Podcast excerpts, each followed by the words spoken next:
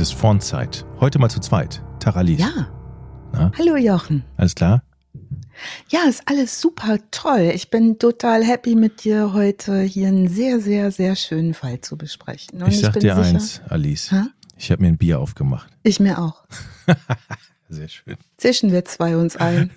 Ja, jetzt ist es auf alle Fälle kalt So, und ich sag mal, geht los, oder? es geht los. Und ähm, ich möchte mich zunächst wie immer bei euch lieben Porns bedanken, ne? Weil ich Mhm. habe ja Pferde im Frachtraum gehört, ne? Ach, Folge du? 245. Ich bin I'm a Fan.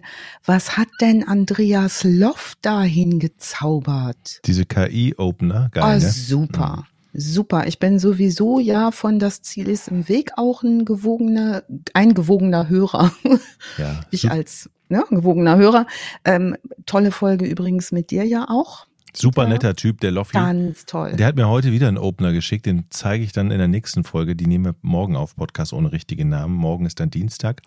ja, Heute ist Montag am Veröffentlichungstag. ja, Produzieren wir mal aus, ausnahmsweise, weil wir wirklich terminliche Schwierigkeiten alle hatten. ja. ähm, und alle unter einen Hut zu kriegen, war diesmal nicht Genau. schwer. schwer. Das ist Montagabend und wenn ihr die Folge Montag anhört, dann ist die praktisch aus dem heißen Ofen Die ist serviert. total frisch. Die ist total frisch. Und ähm, ich, wir können auch die Schuld auf jemand schieben, dass das so knapp war. Und Auf zwar meine Schulter. Ach stimmt, du bist ja vom Fahrrad gefallen. Nee, ich habe eine Ich. Pferdespritze in die Schulter gekriegt, weil ich eine uralte Maler bin und die Schulter findet, dass sie jetzt anscheinend genug gearbeitet hat.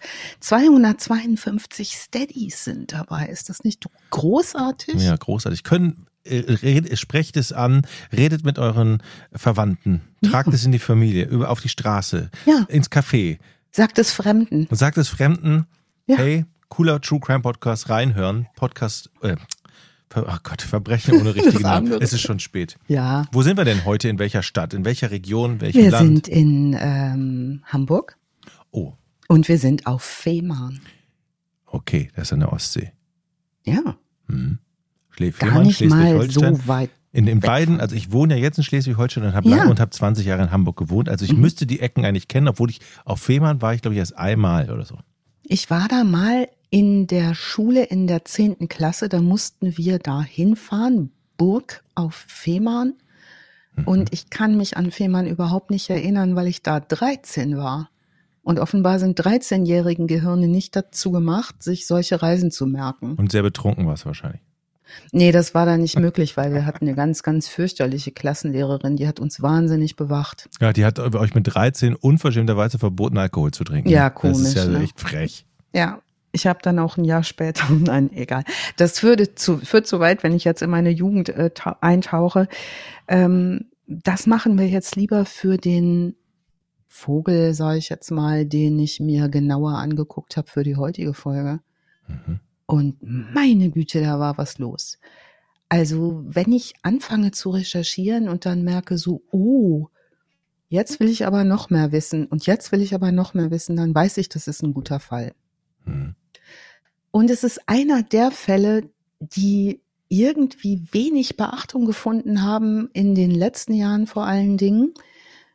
Wir haben ja immer mal wieder so die Idee zu gucken, Mensch, wo kriegen wir denn noch mal Fälle her, die wirklich gut besprechbar sind, vor allen Dingen auch deutsche Fälle und anscheinend ist es immer noch möglich, da welche zu finden. In diesem Fall ist das passiert. Wir sprechen heute über Arvid im Jela. Sagt mir nichts. Sagt den allermeisten nichts. Es ist aber 2004 um die 2004er Marke nochmal aufgearbeitet worden von einem wunderbaren Filmemacher, nämlich von einem Dokumentationsfilmemacher, nämlich Michael Gramberg. Das ist ein leider schon verstorbener ARD-Journalist, der hat die großen Kriminalfälle für die ARD dokumentiert. Unter anderem auch vieles anderes gemacht. Guter Kollege von Uli Wickert und Gerd Ruge, also so diese Generation. Sehr, sehr sauber aufgearbeitete Dokumentation, Dokumentation die ich auch sehr gerne wieder verlinke. Äh, an der orientiere ich mich, aber auch an der Prozessberichterstattung. Und da ist da unser Fall in den 70er Jahren spielt, Jochen, ähm, da ist noch mal ein ganz großer Name, den wir auch hier schon einige Male gehört haben in der Gerichtsberichterstattung, der Spiegelreporter Gerhard Mautz, der auch damals in den Jahren den Prozess verfolgt hat. Mhm. Und ähm, es gab einen ganzen, einen ganzen Spiegeltitel zu diesem Fall. Also der hat es aufs Titelblatt geschafft. Ähm, Gerhard Mautz werde ich hier auch hier und da mal zitieren. Die Zitationen sind für mich deswegen so, so wichtig und relevant, weil ähm, vieles macht keinen Sinn, nochmal zu umzuformulieren, nochmal zu rekapitulieren. Dinge, die Menschen sagen, sind wörtliche Rede und das hat Gerhard Maut sehr gründlich aufgeschrieben. Mhm. Und der, und der, um den es geht, hm? jetzt weiß ich ja, wenn man in Hamburg Kriminal, äh, Kriminal äh, Heinis, jetzt muss ich mal schneiden. Beschneid das doch nicht, ist so lustig. Kriminalheinis. Lass doch drin, Mensch, Jochen, ist doch egal. Okay. Sag doch Kriminalheini. Die wissen schon, dass du es lieb meinst. Wenn es in den, in den, in den 70er Jahren äh, ja. um Hamburger ähm, Kriminelle. Kriminelle, das war, ja. das, das war der Begriff, den ich suche, dann haben die doch meistens irgendwie so einen Kosenamen gehabt oder? Ja, die hatten tolle, tolle Namen. Wir bewegen uns aber überhaupt nicht im Milieu. Ah, okay. Sondern wir haben es mit einer Sorte Hochstapler zu tun, die sich eine, ich sag mal, gesellschaftliche Klasse mindestens über der Szene, über der Kiez, den Kiezgrößen bewegen. Ähm, grundsätzlich ähm, ist es aber jemand, der sein Handwerk offenbar so gut versteht, dass viele ihm auf den Leim gehen. Die Dokumentation heißt auch deswegen der Blaubart von Fehmarn und sagt dir das Blaubart-Märchen was? Hm, ich habe es mal gehört, ich kann echt, das kann es nicht zuordnen. Ist nicht schlimm. Ich musste es auch noch genau, mal googeln. Ich verlinke es auch noch mal. Dieser König Blaubart war einer, der mehrere Frauen getötet hat. Mhm. Und ähm, man kann das auch noch mal irgendwie sich genauer angucken. Wir haben es ja auch mit jemandem zu tun, der eine ich sag mal, Schneise der Verwüstung hinterlässt, was auch bis heute nicht so richtig aufgeklärt ist. Also, geboren wird Arvid Imjela am, am 7. Oktober 1929 bei Köslin in Westpommern. Das ist eine polnische Großstadt im Norden heute, etwa 100.000 Einwohner. Als er sechs Jahre alt ist, 1935, lassen seine Eltern sich scheiden. Das ist für die Zeit nicht so üblich und gewöhnlich. Ähm, es geht auch für ihn nicht besonders gut weiter. Er berichtet davon selber im späteren Prozess. Er sagt selbst, die Scheidung habe ihn schwer belastet. In der Schule beispielsweise wird gefragt, warum hat nicht dein Vater unterschrieben? Der ist mhm. dann weg nach der Scheidung, der bleibt erstmal bei seiner Mutter. Sein Vater geht nach Berlin. Zu der Zeit sagt er, das tut weh. Und ähm, als zweites entscheidendes Negativerlebnis seiner Kindheit, so berichtet Gerhard Maus aus dem Prozess, äh, sieht Arvid im Jela an, dass die Mutter ihm nicht erlaubt, ein Gymnasium zu besuchen. Mhm. Obwohl er sehr clever ist, er darf nach der Volksschule, wie es damals heißt, nicht auf ein Gymnasium, obwohl auch die Lehrer und Lehrerinnen sagen, der kann das. Der umgekehrte Fall, den habe ich erlebt. Ich ja? war auf dem Gymnasium, bin kläglich gescheitert und ähm, ja. ja. Auch, auch blöd. Und obwohl meine Klassenlehrerin damals zu meinen Eltern gesagt hat, schicken Sie den mal nicht aufs Gymnasium, ich weiß nicht, ob das gut ist für den Jungen. Machen Sie mal langsam. Machen Sie mal langsam. Mhm. Na gut, ich war ja da auch nicht lange, ich war ja auch nicht oft da, von daher. Ja, ich habe mich da auch irgendwie durchgepetert, also so richtig wohl habe ich mich da auch nie gefühlt. Aber Schule ist ja sowieso immer so eine Angelegenheit, Jochen. Ne? Naja. War nicht meine, egal. Damals ist es natürlich schon wirklich blöd, diese Schullaufbahn nicht verfolgen zu können für ihn, weil auch nicht so furchtbar viele Leute aufs Gymnasium kommen. Ne? Also ihm ist schon relativ schnell klar, dass ihm da was entgeht. Hm, dazu kommt, dass seine Mutter erneut heiratet und er sich mit seinem neuen Stiefvater überhaupt nicht versteht, der offenbar auch gewalttätig ist.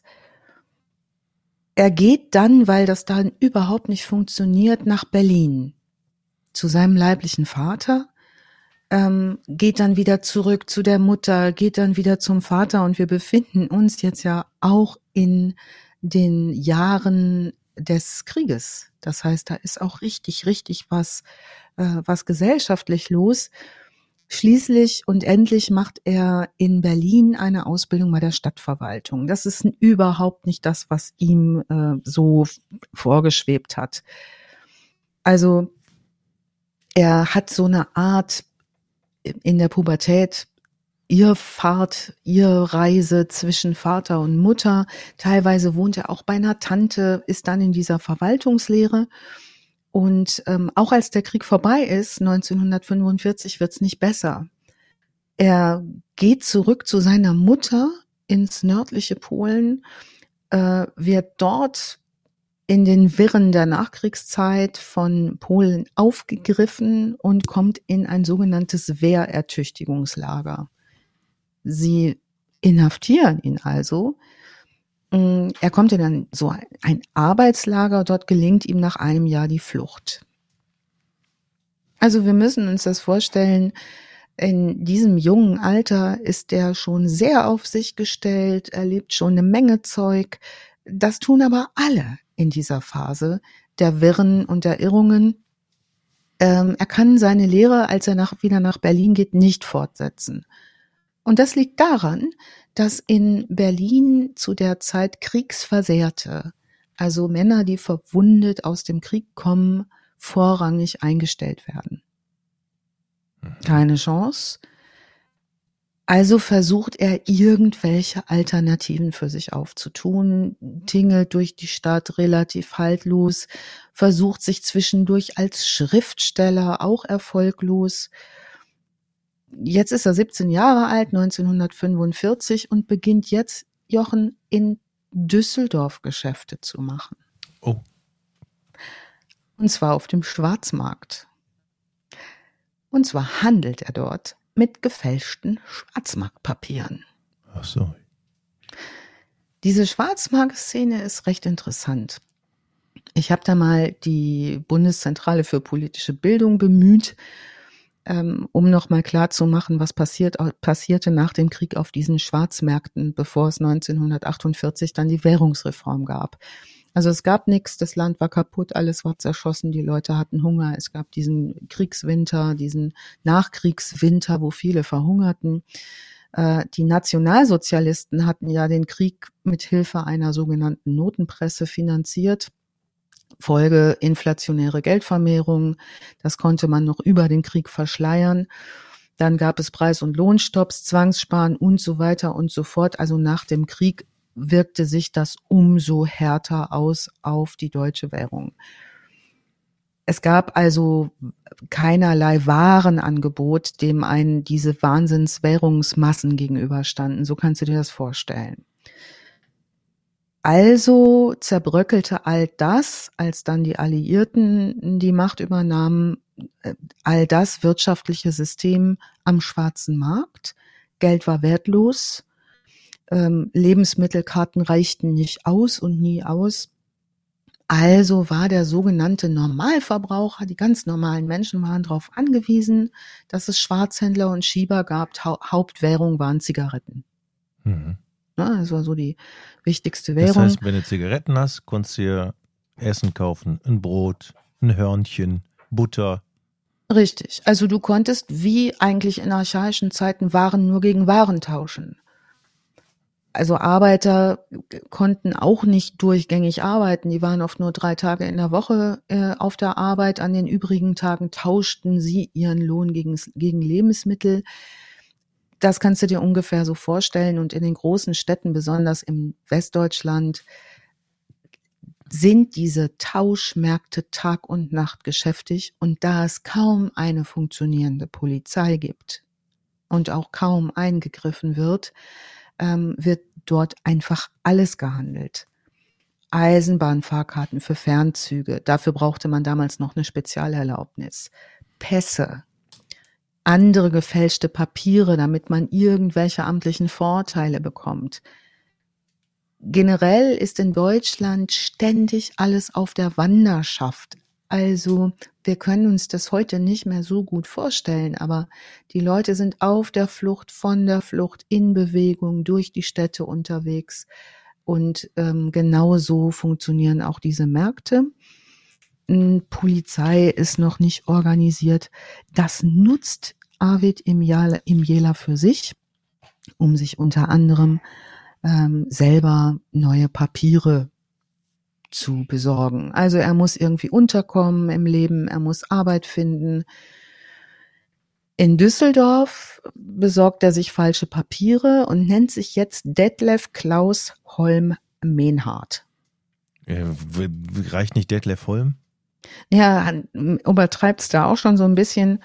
Ähm, der Mautz beschreibt es, die eigene demolierte Biografie, die er hat, gibt ihm keinen Halt. Er schafft sich eine bessere an. Er macht auch aus seinem Geburtsjahr 1929 das Geburtsjahr 1921, macht sich also acht Jahre älter als er ist. Als junger Mann in den besten Jahren. Wie wir gehört haben, durfte er nicht aufs Gymnasium jochen. Mhm. Also was macht Ditlev Klaus Holm Menhardt jetzt? Wenn er nicht aufs Gymnasium darf, er macht ja? eine Lehre. Natürlich, jetzt ne, musste er machen, konnte er ja nicht natürlich. mehr. Jetzt macht er natürlich ähm, sich Papiere fertig, auf denen steht, er hat ein Abitur. Ja. Ja. Und dann macht er sich noch Papiere fertig, auf denen steht, er ist Junglehrer. Genau, ich wollte nämlich gerade sagen, ja. der braucht ja keine Ausbildung, der schreibt sich einfach. Ich habe eine Ausbildung sich gemacht. Das hin. Ja, guckt ja keiner nach. Also er, er schreibt Lehrer. sich sogar ein Diplom aus. Also er ist jetzt, er ist Lehrer. Genau, also er ist jetzt 17 Jahre alt. Und Lehrer. Heißt nicht mehr Arvid Imjela und ist, findet er, auch lieber acht Jahre älter. Und er schniggelt sich jetzt das zusammen, was er hätte sein können. Mhm. Jetzt äh, scheitert das leider bei seinem Versuch, da irgendwie durchzukommen, als die Währungsreform reinbricht. Dann nutzt natürlich diese ganze Schwarzmarktgeschichte nichts mehr. 48 gibt's neues Geld. Er kommt unter bei einem Bekannten. Er ist nicht gemeldet und bekommt auch keine D-Mark. Jetzt heiratet er die 15-jährige Tochter seines Bekannten, bei dem er unterkommt. Mhm. Die ist schwanger. Nicht von ihm. Selbst schlägt er sich jetzt als Hilfsarbeiter durch. Diese Tochter, die er da heiratet, die Schwangere, da sind alle irgendwie ganz happy, dass die unterkommt. Ne, mit mhm. in diesem Zustand, in dem sie sich befindet. Ich meine, Lehrer heiraten mit 15 in der Zeit.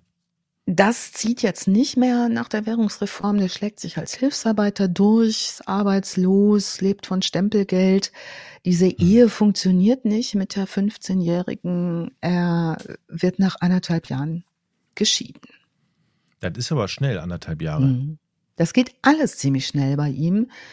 Äh, er lernt auch sehr schnell jetzt die acht Jahre ältere Ilse Müssener kennen. Mhm. Also acht Jahre älter als sein reales Alter, müssen wir jetzt immer dazu sagen, weil ne, er macht jetzt wieder auf Arvid Imjela, heiratet sie, aber als den 21 geborenen Detlef Klaus Holm Meinhardt. Er behauptet jetzt Dinge wie, dass er für den NWDR gearbeitet hat. Uhu. Damals Nordwestdeutscher Rundfunk, heute NDR. Er behauptet Dinge wie, dass er zu Autorenkonferenzen eingeladen worden sei. Nun sei wohl nichts, so schreibt Mautz aus dem Prozess von seinen Manuskripten gesendet worden. Er, es steht auch so im Raum, dass er so ein bisschen andeutet, er sei Ostagent gewesen. Also wir merken schon, das wird ziemlich magisch. Mhm. Im August 52 wird er verhaftet. Seine falschen Papiere fliegen auf.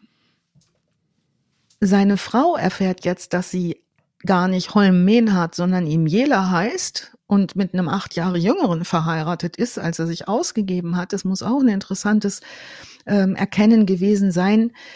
Er wird zu zwei Jahren Gefängnis verurteilt. Oh, das ist aber relativ hohe Strafe für so ein Vergehen, oder? Ja. Kommt mir gerade Also, so hoch vor. Ne, es ist natürlich auch so ein Ding, Papiere zu fälschen, die Identität zu fälschen, also so sehr vieles zu fälschen. Aber bis dahin Ähm, ist dir doch noch gar nicht aufgefallen, habe ich gedacht. Da- Ja, das Ding ist, da, weißt du, da passiert so viel in der Zeit, dass er bis dahin nicht auffällt, aber in dieser 50er Jahre Phase konsolidiert sich auch das Land.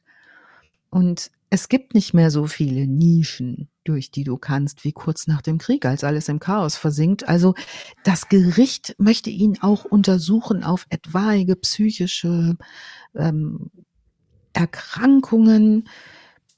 Es gibt auch ein Gutachten, dieses Gutachten, so wird im Prozess gesagt, erschüttert ihn nachhaltig. Er hat einen Schock. Ähm, und in diesem Gutachten steht, nur was man ihm 100%ig nachweisen kann, gibt er auch zu. Seine Frau. Also das ist ja, das zeugt ja zumindest schon mal von einer gewissen Art von Cleverness, ne? ja, also und auch von einer ja nicht- gewissen Abgebrühtheit. Ja, es und kann ja davon nicht werden, so doof sein dann. Ja, davon werden wir noch einiges erleben. Ja, wenn Sie, wenn Sie nicht 100% wissen, dass ich es bin, dann bin ich es halt auch nicht. Ja. Edge. Und ähm, gut, vielleicht hat er sich das, das ist Spekulationen angewöhnt über seine Biografie.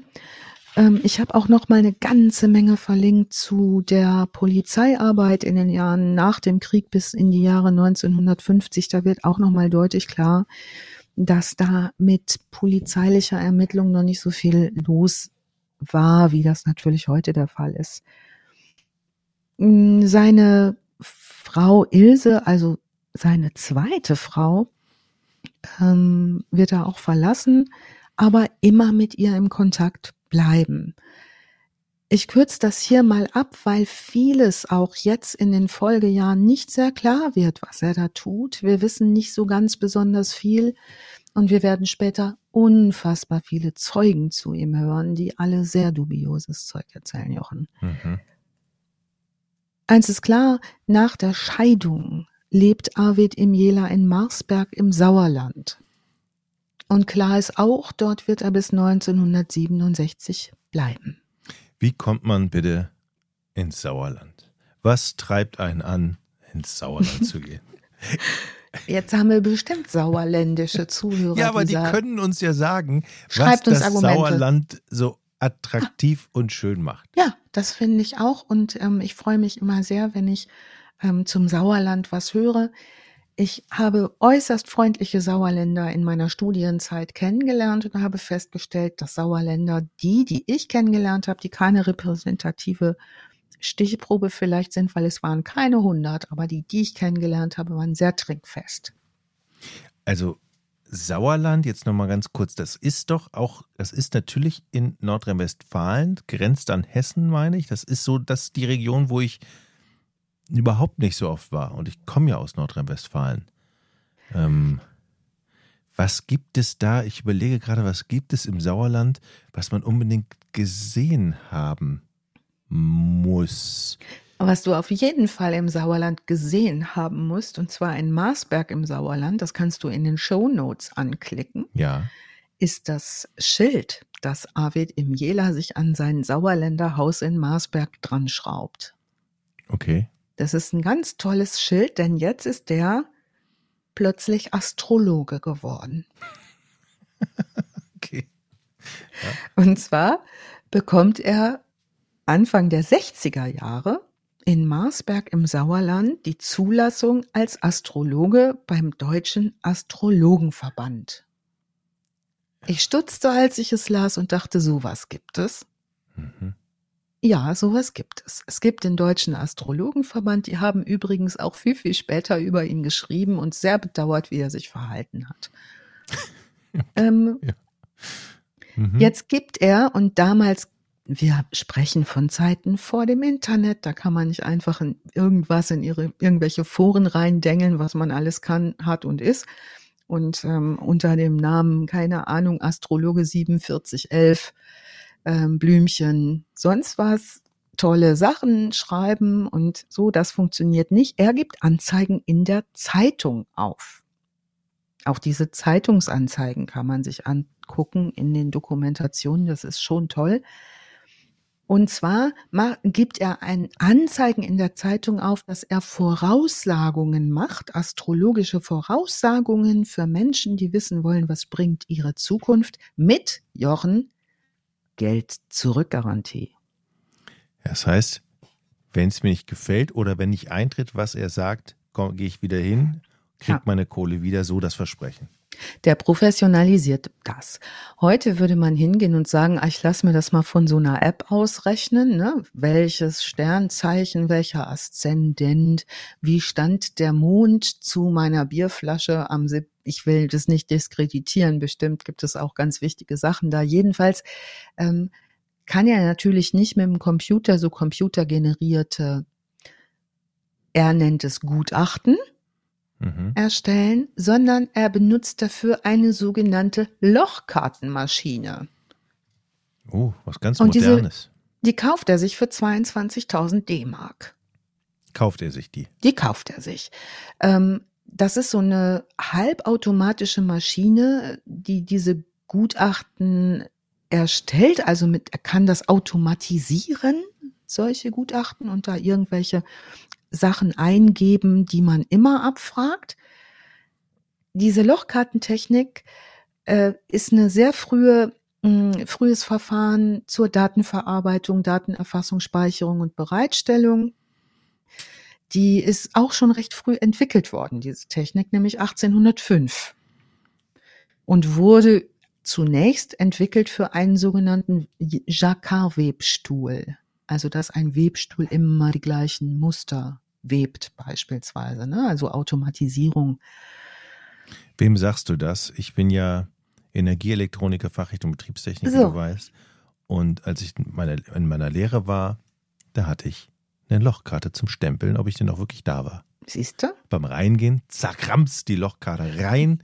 Beim Rausgehen, zerramst ja. die Lochkarte raus. Denn mhm. wenn die nicht da drin ist, kannst du schön mal zum Lehrmeister gehen und sagen, wo mhm. warst du gestern? So, ich höre das Geräusch auch noch, weil ich habe in meinen Ferien mal in einer Matratzenfabrik gearbeitet. Mhm. Mit 16, da musste man auch immer stempeln. Mhm. Das ist ein sehr erhabenes Geräusch gewesen. Ich weiß nicht, wie laut Arvid im Jelas ja. Lochkartenmaschine war, aber. Ich, ich, glaube nur, der Unterschied zwischen der Lochkartenmaschine von ihm und uns ist, dass wir Löcher dann noch da zusätzlich stanzen. Mhm. Und das Lochkartenprinzip bei ihm muss ja ein anderes sein. Das muss ja eine vorgefertigte Lochkarte sein. Weil, oder? Ja, also davon gehe ich auch mal aus. Ich möchte mich nicht weiter aus dem Fenster lehnen. Lochkartenexperten, die ihr uns hört und vielleicht sogar bei Steady unterstützt und die ihr jetzt die Hände über dem Kopf zusammenschlagt und sagt, wovon reden sie denn da nur? Schreibt uns doch bitte kurz, wie es funktioniert. Dann hauen wir es raus in der nächsten Folge, ne? Kennst du diese kleinen, ähm, Entschuldigung, jetzt muss ich ausfallen, diese kleinen Drehorgeln mit diesen ja. Metallpenüpseln, diese genau. Pling, Pling, Pling, Pling, was, was wir mhm. so Kinder, da hatten wir so eine Melodie, ich hab, wir genau. haben so eine zu Hause, das ist die ne, ne, ne, ne, ne, ne, Pipi Langstrumpf, das ist eigentlich Sicher. auch eine, das ist ja eine umgedrehte Lochkarte im Prinzip. Ja. Ne? ja. Ach Mensch. Ach Mensch, was wir alles nicht wissen, ist auch immer toll, ne? Also, ja. Äh, was er jetzt tut, ist vermittels dieser Lochkartenmaschine halbautomatische Gutachten zu erstellen. Das, also er gibt das in der Zeitung, schreibt er das rein, er kann das wunderbar, hat und, auch bald Kundschaft. Ja, und ich sag dir, auf sowas fallen die Leute rein. Die Leute hm. wollen, wenn es um ihre Zukunft geht, und sag mal was voraus, die wollen beschissen werden. Und die wollen sich gut fühlen. Ja. Na, also wenn ich dich jetzt frage, Jochen, wie wird denn wohl mein Tag morgen? Tja, der wird besser als heute. Dir, ja, dann, dann gebe ich dir auch noch 50 Euro dafür. Oh, der wird hervorragend. Dann wird es, da, ne? Frau Westerholt, also ja. morgen müssen Sie sich gar keine Sorgen machen. Ähm, mhm. Nutzen Sie mal das Fahrrad, das hält gesund. Und wenn Sie. wenn du mein Fahrrad sehen würdest, es steht platt und verrostet im Hof. Und morgen ja. bleiben Sie einfach auch mal ein bisschen länger liegen. Das ist gut für den mhm. Teint. Da wird Ihnen der Chef, mhm. wird Ihnen auch nicht böse sein, der ruft Sie morgen an. Mhm. Gehaltsgespräche sehe ich noch nicht. Mhm. Aber am Horizont, wenn Sie diese Woche durchhaben, kann es unter Umständen schon sehr positiv für Sie Ja. enden. Da bin ich mir fast sehr sicher. Wie sieht's aus in Liebesdingen? In Liebesdingen, da ist der, äh, da, da sehe ich hier auf meiner Lochkarte einiges. Mhm. Nehmen Sie doch besser die Bahn. Lassen Sie das Mhm. Fahrrad jetzt doch zu Hause stehen. Nehmen Sie die Bahn. Drehen Sie sich nach rechts. Da wird der Oh. junge Mann. der In Ihnen- Berlin bist du sicher, Jochen. Ich weiß nicht. Es gibt Okay, einen jungen weiter. Mann, der in Oh. Berlin sofort in der Bahn raussticht. Mhm. Heften Sie sich an seine Fersen, gehen Sie, sprechen Sie ihn an. Positive Art, das kennen Sie. Mhm. Und er wird mit Ihnen mit Sicherheit ins Gespräch kommen und Sie auf einen Kaffee und einen Pfannekuchen einladen. Also ein Berliner ist er doch, ne? Bei euch, ne? Mhm. Und ich sehe. Toll. Also ich bin schon, ich Familie. merke schon, wie ich zufrieden werde. Und Arvid Imjela macht das wahrscheinlich so ähnlich, denn zu seiner Kundschaft zählen zwei Sorten Menschen. Der hat Kundschaft und der verdient auch. Mit seiner Lochkartenmaschine, der verdient die sich auch wieder rein. Und Geschäftsleute, die hören wollen, jetzt sind wir in der Aufschwungszeit im Wirtschaftswunder. Das heißt, es ist schon ne, Erfolg vorherzusagen, das ist relativ wahrscheinlich, dass das eintritt. Äh, die Deutschen sind in der Fresswelle. So nannte man das in den 50er Jahren, als endlich wieder alles zu haben war. Butter, Fleisch, die werden immer dicker. Ne, die verdienen gut. Das der Aufschwung ist da. Aber vor allem sind bei seinen Kunden auch Frauen auf Sinnsuche. Und es gibt viele Ältere. alleinstehende Älte- Frauen. Ach so, ich dachte jetzt nur ältere Soli. Auch das. Junge, Mhm. alte Frauen sind in der Überzahl. Es gibt weniger Männer als Frauen. Das liegt am Krieg, da sind viele geblieben. Mhm. Was tut er jetzt also vermittels dieser Gespräche, Beratungen, Befragungen? Er nutzt nicht nur diese Maschine, sondern er hat auch eine sehr einfühlsame, kluge, charmante Art. Ähm, ich verlinke auch noch mal Bilder von ihm. Ich halte dir jetzt mal eins in die Kamera, damit du siehst, wie der aussieht. Ja.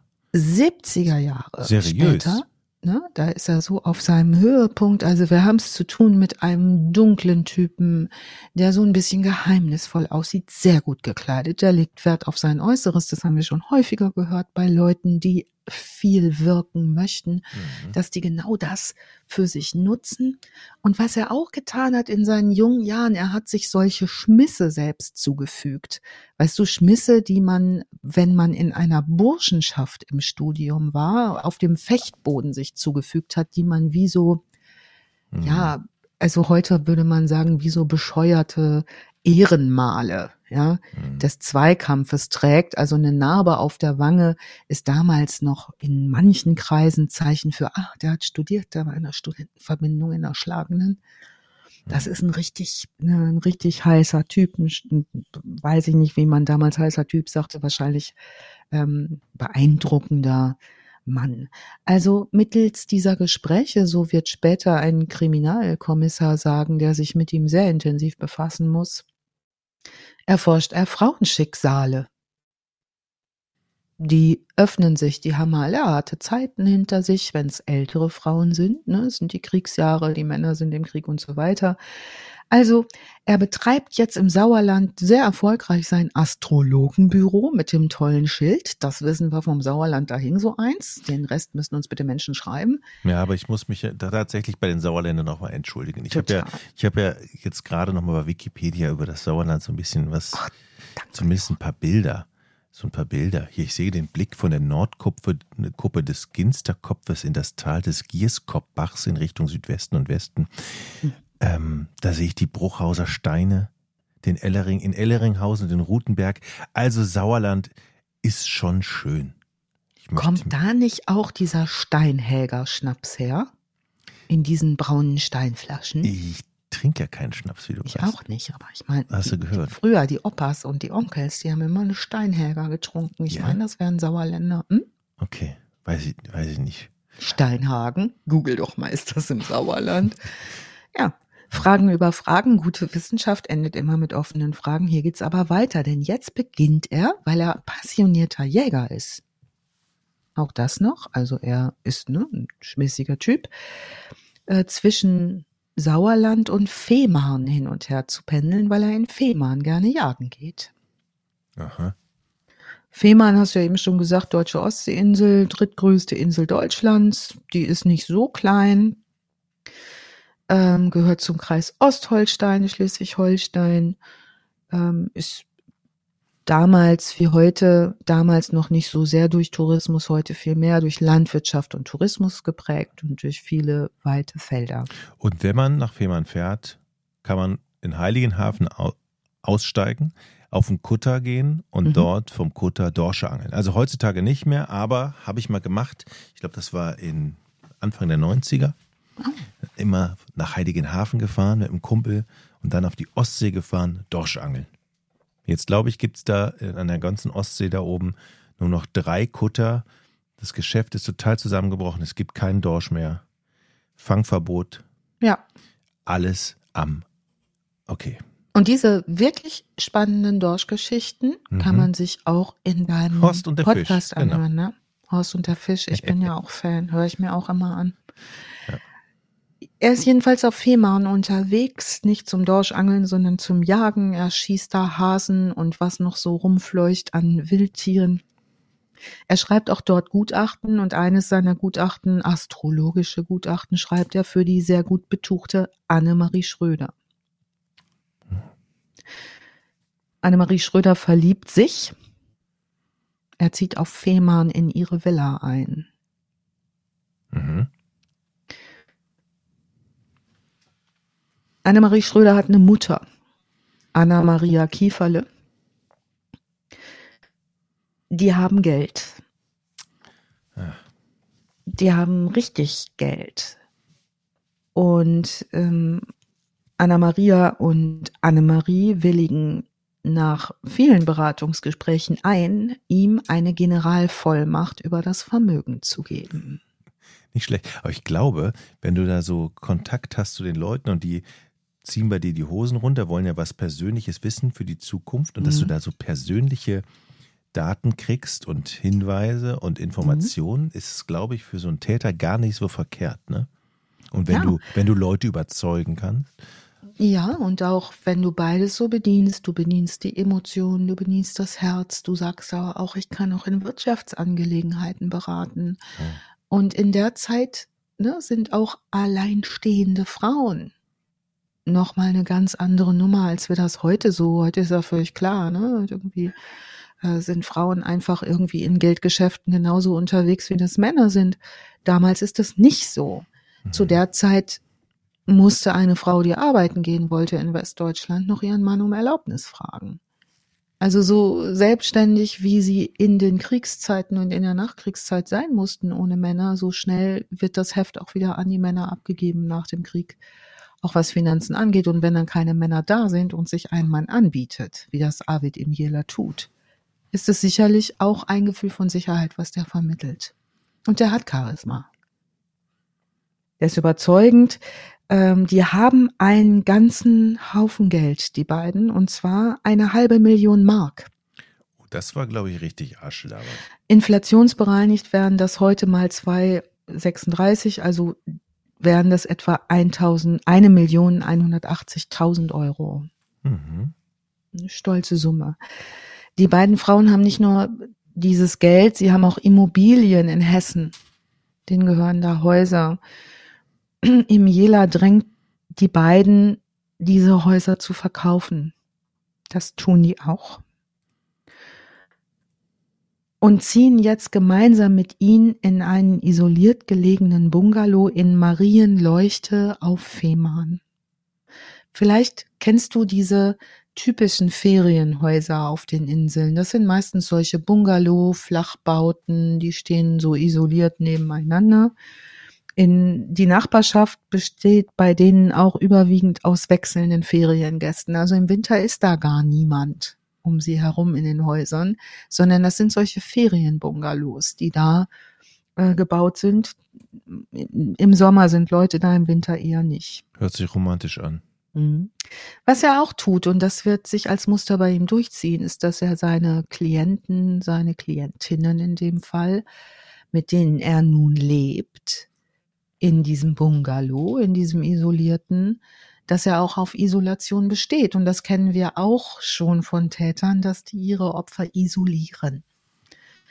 Also er sagt, wir können das alles machen, ich berate euch, aber ihr dürft niemandem was sagen. Mhm. Er besteht auf Verschwiegenheit. Jetzt hat er auch zusätzlich ein Jagdrevier auf Fehmarn gepachtet bei einem Bauern, ein recht großes Jagdrevier. Jagt lange Zeit jedes Wochenende, ist immer im Sportwagen unterwegs, immer auch in weiblicher Begleitung, pendelt ja auch noch zwischen Sauerland und Fehmarn. Astrologische Gutachten verkauft er nicht mehr so viele, ist aber immer, und das sagen Zeugen aus, der ist immer bei Kasse. Der hat immer Bares. Und das lässt er raushängen. Er schießt viel und gut, der trainiert viel äh, mit den Fehmarner Schützen. Wilhelm Brun, der Schießwart auf Fehmarn, bestätigt das später in Aussagen, dass er ein sehr guter Schütze ist, dass er sogar irgendwann die goldene Schießleistungsnadel erhält. Der ist auch beliebt bei seinen Jagdgenossen und zwar unter anderem deswegen, er weiß, wie man es macht. Er spendet jede Menge Geld an diesen Verein. Ne? Unter anderem an den Hegering Ost, an den Schießstand Marienleuchte. Der ist aber auch spendabel, wenn es um Schnapsrunden geht. Immer gut, um Freunde zu gewinnen. Immer gut. Ja. Er stiftet auch einen Pokal, weißt du, so einen Zinnbecher, wo dann einen unheimlichen Hirsch drauf ist mit einer Jahreszahl und so, den man erschießen kann. Den stiftet er, der wird dann ausgeschossen. Also der ist sehr beliebt. Jetzt verlangt er von der Frau K 106.000 D-Mark und sagt, die braucht er jetzt, um davon auf Fehmarn ein Haus zu bauen. Die Mutter ne, von diesem Mutter-Tochter-Pärchen, mit denen er da beratend unterwegs ist, die fängt aber an, ihm zu misstrauen. Warum wissen wir, dass Frau K. jetzt im Jela zu misstrauen beginnt. Sehr viel später wird ein nicht abgesendeter Brief unter der Matratze ihres Bettes gefunden von Ermittlern, in dem Frau K. ihrer Tochter einen schreibt, also in die Kur schreibt, ihre Tochter ist auf einem Kuraufenthalt. Ich zitiere aus dem Brief, bist du für Herrn Imiela noch interessant, wenn kein Geld mehr da ist? Fragezeichen, denn er geht deutlich auf Freiersfüßen auch mit dieser Tochter. Auf der Insel generell, Fehmarn gilt er bald als der Inselmillionär, auch als Frauenheld. Viele Fehmarner fragen sich, wovon er denn eigentlich lebt. Manche fragen ihn das auch direkt.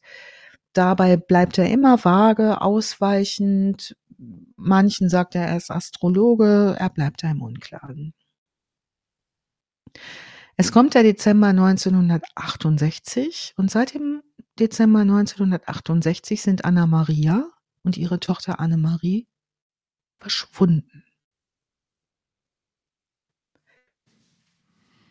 Kurz vor Weihnachten 1968 bestellt. Aber das muss ja erstmal, Entschuldigung, das muss ja erstmal jemand merken, wenn die isoliert sind. Ne? Da mhm. muss ja, irgendeiner muss ja darauf kommen, wo sind die eigentlich? Ja. ja. Also ist es Dezember und kurz vor Weihnachten, also wirklich sehr knapp vor Weihnachten, bestellt ihm Jela jetzt eine Tiefkühltruhe. Bei der örtlichen Firma Überall. Also das Ehepaar ich Überall. Ein ganz ungutes Gefühl. Tiefkühltruhe ist nicht gut. Nein. Nein. Und die, der sagt, er hat so wahnsinnig viel Hasen geschossen jetzt. Oh nee der muss, ne, die Heiligabend alle noch einfrieren. Mhm. Der macht Druck bei diesen Überalls. Das ist halt auch in der Phase nicht so witzig, irgendwie schnell mal eine Tiefkühltruhe aus der Hüfte zu schießen auf Fehmarn. Ne? Du musst ja immer über Puttgarden und das ganze Zeug da irgendwie über die Fähre und so. Äh, Leute, die da oben an der See wohnen, die kennen das und wissen, wie umständlich das ist. Die schaffen das aber und Heiligabend liefern die ihm noch eine Tiefkühltruhe. Die überalls. Die werden auch interviewt in dieser Doku, die kann man sich auch angucken. Das sind so richtige Fehmarner, ähm, ja, ähm, Eingeborene, möchte ich fast sagen. Das sind wirklich äh, so ganz äh, handfeste Leute. Er macht denen also Druck, er kann das geschossene Wild sonst nicht unterbringen. Wen er auch offenbar früh kennengelernt hat im Sommer auf der Insel, ist der Tankwart Hans Grunst. Den werden wir häufiger noch hören, den Mann, denn der wird eine große Rolle spielen in Zeugenaussagen. Den und seine Frau lernt er kennen, der tankt da immer bei denen an der Tankstelle. Die beiden machen aber auch alle möglichen anderen Dienstleistungen für Touristen. Die helfen, wo es geht, ne? So Insulaner, die sind schon untereinander auch immer sehr hilfsbereit und können alles Mögliche. Also mit denen hat er sich im Sommer angefreundet, mit dem Tankwart Hans Grunz und seiner Frau und hat sich selbst eingeladen bei den beiden zum ersten Weihnachtsfeiertag und zwar noch vor Weihnachten zusammen mit der Mutter und der Tochter, die jetzt nicht mehr da sind. Dieses Kränzchen, dieses Kaffeekränzchen sagt Imjela am ersten Weihnachtstag ab und sagt, die Frauen sind spontan Heiligabend abgereist. Von Annemarie wissen wir, dass sie von ihrer Kur nochmal nach Fehmarn zurückkehrt gerade von dem Brief, der gefunden worden ist, erzählt. Wir wissen aber nicht, ob und wie und wann sie vom Verschwinden ihrer Mutter erfährt.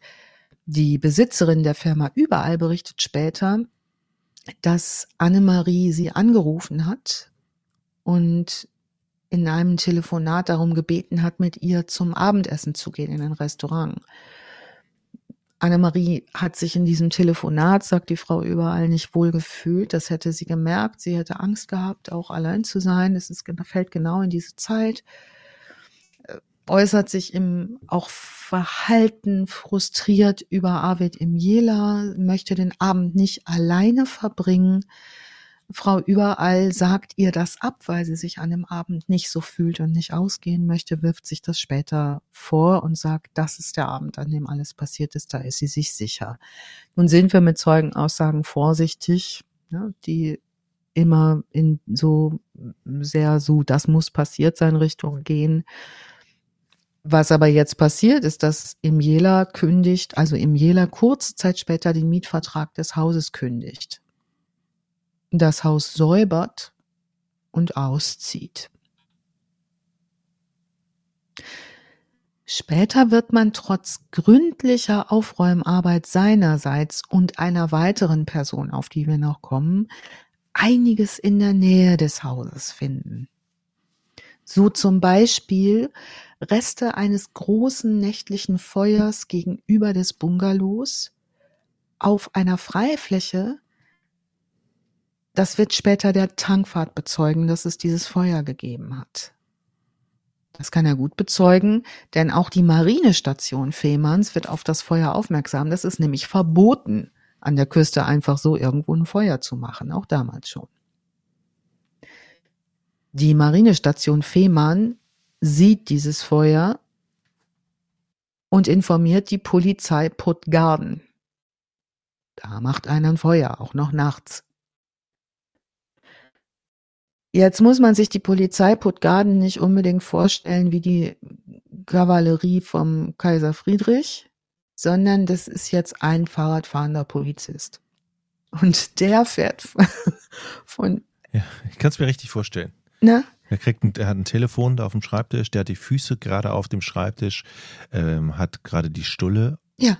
ähm, auf dem Schoß kämmt sich nochmal sein Schnauzbart, mhm. dann klingelt das Telefon, mhm. er erschreckt, das Brot fällt runter, er setzt sich seine Amtsmütze auf, mhm. zieht nochmal seinen Schlips, einen, seinen Einsatzschlips gerade und ruckelt das Hemd oben nochmal gerade, sitzt aufrecht im Sitz, geht an dieses Telefon. Ne? So mhm. ungefähr muss es gewesen sein. So muss es gewesen sein, schwingt sich auf sein Fahrrad, fährt zu der Adresse. Ich bin sofort da, ich komme. Mhm. Klingelt da, und jetzt erkennt er den Arvid im Jela, der ist ja Insel bekannt, und sagt, ach, Sie sind das, na ja. Dann, und fährt wieder weg. Ach. es ist gut, es ist gut, Kontakte zu haben in so einem kleinen. Ne? Es ja. ist gut, auch mal im Dorf einspringen zu lassen, jeden genau. zu kennen, mit allen gut sich zu verstehen und auch natürlich dem Schützenverein ordentlich Kohle in die Kasse zu geben. Immer gut. Ich stimme dir zu. Später wird man an der Brandstelle, viel später, Reste von Koffern und Teile eines Korsetts und anderes finden. Wie auch immer, Imjela verlässt die Insel unbehelligt. Sein Helfer beim Umzug ist übrigens der Tankwart Hans Grunz. Den hat er dafür auch wieder eingespannt, er hilft ihm packen und so weiter und so fort.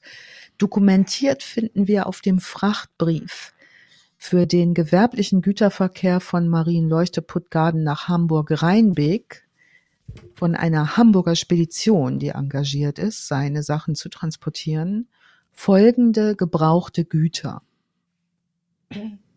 Eine Kühltruhe, ein Schreibmaschinentisch, ein Heißbügler, ein Buchungsautomat, das ist diese Lochmaschine, die er benutzt, ist, die wird da als Buchungsautomat aufgeführt, ein Stuhl, ein Hocker, 60 Kartons und diverse Pakete.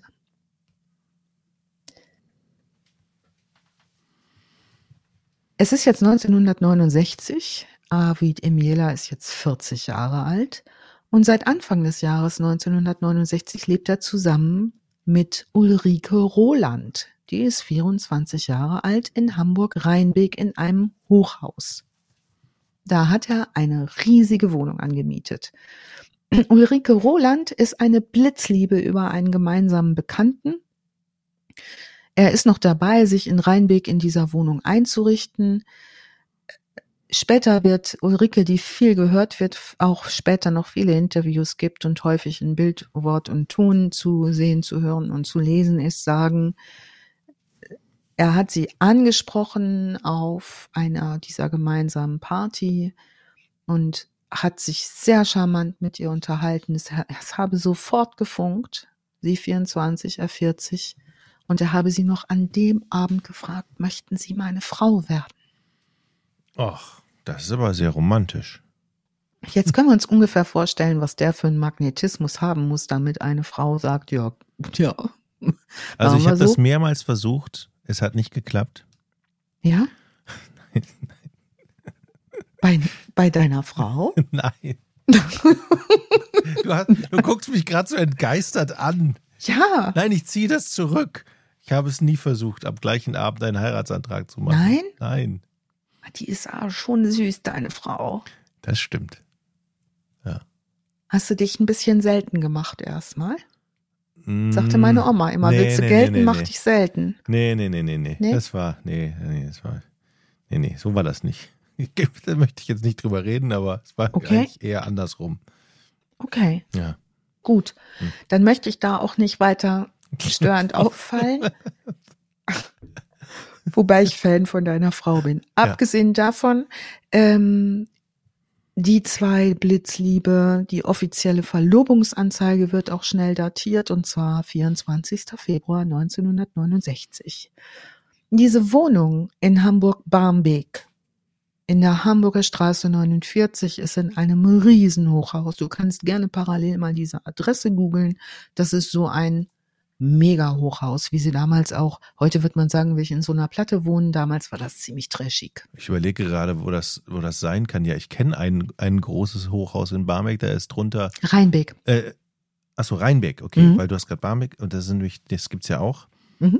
Okay, Rein, Habe ich Barmbek gesagt? Ja, ja. Aber Rheinbeck kenne ich tatsächlich nicht. Aber ich gucke mir jetzt, wie war die Straße? Rheinbeck? Hamburger Straße 49. Hamburger Straße 49. Ich weiß, dass Rheinbeck im Osten ist, aber so oft ist schon ein bisschen weit draußen.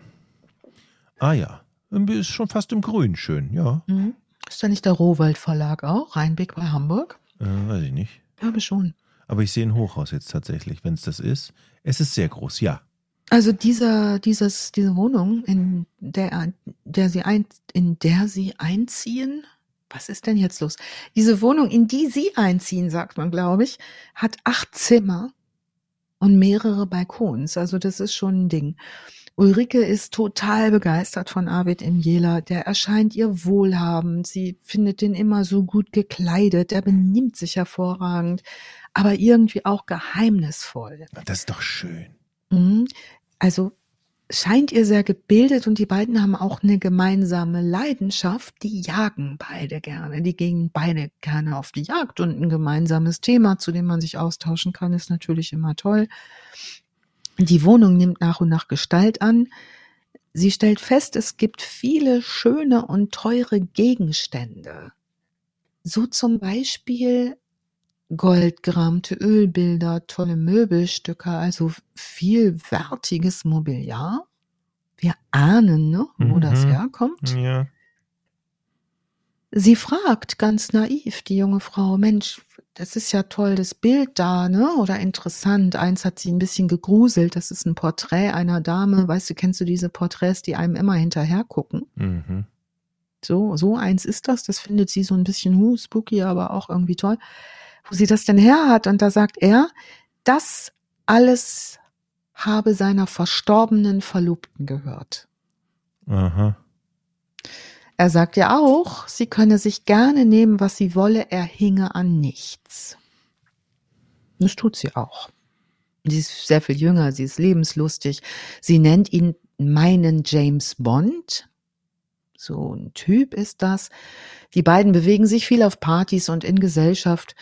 Und so lernt jetzt Arvid im Jela über diese Ursula, deren Tante und Cousine aus Celle kennen. Ne, es ist, ne, wir sind verlobt, wir stellen uns der Familie vor. Er kennt auch Ursulas Eltern, nun auch Tante und Cousine. Ilse Ewels 49 Jahre alt und ihre Tochter Urte 19-jährig. Er beginnt zu der Zeit auch wieder astrologische Gutachten zu verfassen und wird für die beiden tätig. Ilse Ursulas Tante hat vor kurzem ihren Mann verloren, er ist gestorben und damit auch Urt ihren Vater. Emiela gibt sich in dieser Situation hilfsbereit, baut Vertrauen auf, baut den Kontakt aus, ist charmant und bietet Urte sofort die Verlobung an. Die 19-Jährige ist hin und weg, die Mutter ist hin und weg, dass die 19-Jährige unter so einen tollen Hut kommt berichtet auch von ihm Jelas Besuchen in ihrem Freundeskreis. Ulrike, die derzeitige Verlobte, die Nichte und Cousine der jetzt anscheinend neu zu Verlobenden, die kriegt davon überhaupt nichts mit und schöpft gar keinen Verdacht. Später sagt eine Zeugin aus Celle, nämlich Sigrid S. aus, wie begeistert Ilse von ihm Jela ist, dass sie froh ist, dass Ute ihn heiraten möchte. Es ist von Hochzeit die Rede, von großer Hochzeit. Ihm Jela erzählt den, er habe einen sehr reichen Onkel in der Schweiz. Mhm. Dort möchte er auch heiraten, die 19-jährige Urte. Also man ist hin und weg von all der Pracht, die dieser tolle Mann nun mit sich bringt. Emiela besucht Mutter und Tochter häufig in ihrem Zeller Reihenhaus, ohne das Wissen seiner Verlobten Ulrike, die in der Rheinbecker Wohnung ist, die du gerade gegoogelt hast, mit diesem Hochhaus, diese acht Zimmer mit den tausend Balkons. Ähm, das kriegt Ulrike nicht mit. Sie denkt immer erst auf Geschäftsreise. Steht Ilse, er steht Ilse jetzt mit Rat und Tat zur Seite und rät ihr, dreimal darfst du raten, zum Hausverkauf. Ja, unbedingt. Also er sagt, das Geld für das Haus da in Celle, das ist auch so ein klassischer 70er Jahre Bungalow, so ein alleinstehendes Ding. Ganz schick eigentlich. Das könnte man mit gutem Gewinn anlegen. Und wer kann das wohl am besten? Ja, Und was braucht er dazu? zum Anlegen. Hm? Na, Kohle. Eine Generalvollmacht. Ja, natürlich auch, ja. Unterschreiben die. Klar. Klar. Ulrike hält er jetzt, seine Verlobte in Rheinbeck, mit einem Trick fern. Er sagt jetzt Ulrike, ihre Tante, zu den beiden hat sie ein extrem gutes Verhältnis zu ihrer Tante und ihrer Cousine. Der sagt, die reden aber ganz schlecht über sie. Die sagen, sie hätte so viele Liebhaber. Ähm, der treibt einen richtigen Keil zwischen die Verwandten. Der Keil zeigt Wirkung auch Ulrikes Eltern gegenüber. Die brechen den Kontakt zu den vermutlichen Lästerzungen ab, sind empört, glauben im Jela, der schafft das. Das ist echt krass, habe ich schon oft gehört, ja. dass es wirklich möglich ist, Leute auseinanderzutreiben, die dann noch nicht mal mehr miteinander reden, mhm. nur durch Dritte. Also, mhm. dass da böses Blut irgendwie reingekippt wird und ja. man es schafft, selbst Verwandte irgendwie so zu trennen und so zu manipulieren, dass sie nicht mehr miteinander reden und sich halt auf, sauer ja. aufeinander sind. Völlig, ich habe eine Geschichte im, gehört im privaten Bekanntenkreis, habe ich gedacht, das kann doch nicht wahr, das geht doch gar nicht. Doch, es geht. Also diese Tante Ilse nun ihrerseits lässt ihr Haus durch Emiela verkaufen und nimmt jetzt auch Emielas Angebot zukünftig mit ihrer Tochter Urte bei ihm in Rheinbeck zu leben sehr gerne an. Da sagt sie doch zu mir, ich habe acht Zimmer. Ist ja gar kein Problem. Die Zellerzeugin, Bekannte von Ilse, sagt, die packen jetzt das Nötigste weil es nach der Hochzeit zunächst ja auf Weltreise geht. Das ist also jetzt das Narrativ, das Jela in die Welt setzt. Genau, jetzt eine Weltreise. Ne? Endlich frei, Haus verkauft, jetzt eine Weltreise. Jela lässt jetzt das Haus leer räumen in Celle. Später werden Ermittler feststellen, da haben diese Ilse und ihre Tochter Urte nicht das getan, was man normalerweise tut, wenn man die Wohnung wechselt, zum Beispiel einen Postnachsendeauftrag geben, ne, eine neue Adresse. Das ist alles nicht, äh, hat alles nicht stattgefunden, auch andere übliche Dinge. Nachbarn beobachten in dieser Zeit, wie sie sich wundern und sehen und mitkriegen. Und Nachbarn sind ja oft aufmerksam, aber oft handlungszögerlich. Die beobachten, dass im Jela persönliche Dinge der Frauen, wie zum Beispiel Familienfotoalben, das können die sehen, auf dem Grundstück verbrennt. Niemand sieht Ilse und Urte nach ihrem angeblichen Umzug, Auszug ihrer Weltreise wieder. Weiterhin geht im Jela jedes Wochenende nach Fehmarn zur Jagd. Das zieht er weiter durch. Pendelt also zwischen Hamburg, Rheinbeek und Fehmarn. Das, wir bewegen uns jetzt nach diesem Wohnungsräumen in einem Vier-Wochen-Abschnitt. Ein Taxifahrer, der ihn innerhalb dieser vier Wochen einmal in Rheinbeck in seiner Wohnung abholt, sagt später aus, in, im Jelas Hamburger Wohnung ist alles voller Blut. Mit der Aussage kann die Polizei später nichts anfangen, denn es kann natürlich auch von seinen Jagdgeschichten gekommen sein. Der Taxifahrer kann natürlich nicht erkennen, ist das Menschenblut, ist das Tierblut, wie auch immer. Ulrike, jetzt ist ja klar, irgendwie muss ja Ulrike in der Zeit weg gewesen sein. Der hatte gesagt, Mensch, wenn das hier alles so eng ist, geh mal kurz zu deinen Eltern. Ich bin ganz lange auf Geschäftsreise. Ne? Und Ulrike ist gar nicht da in dieser Rheinbecker Wohnung. Nach diesen vier Wochen, in denen er offenbar Dinge getan hat, kehrt Ulrike zurück in die Wohnung in äh, Hamburg-Rheinbeck.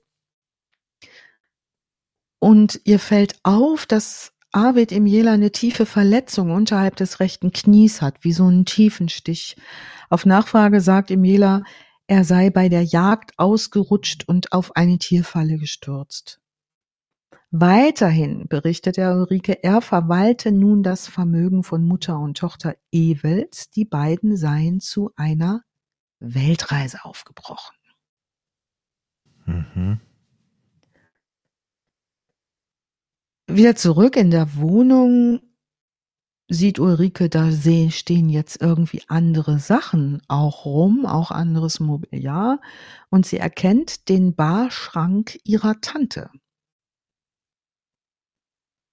Sie ist sich sicher, das ist der Barschrank. Sie kennt das Möbelstück nämlich seit sie klein ist.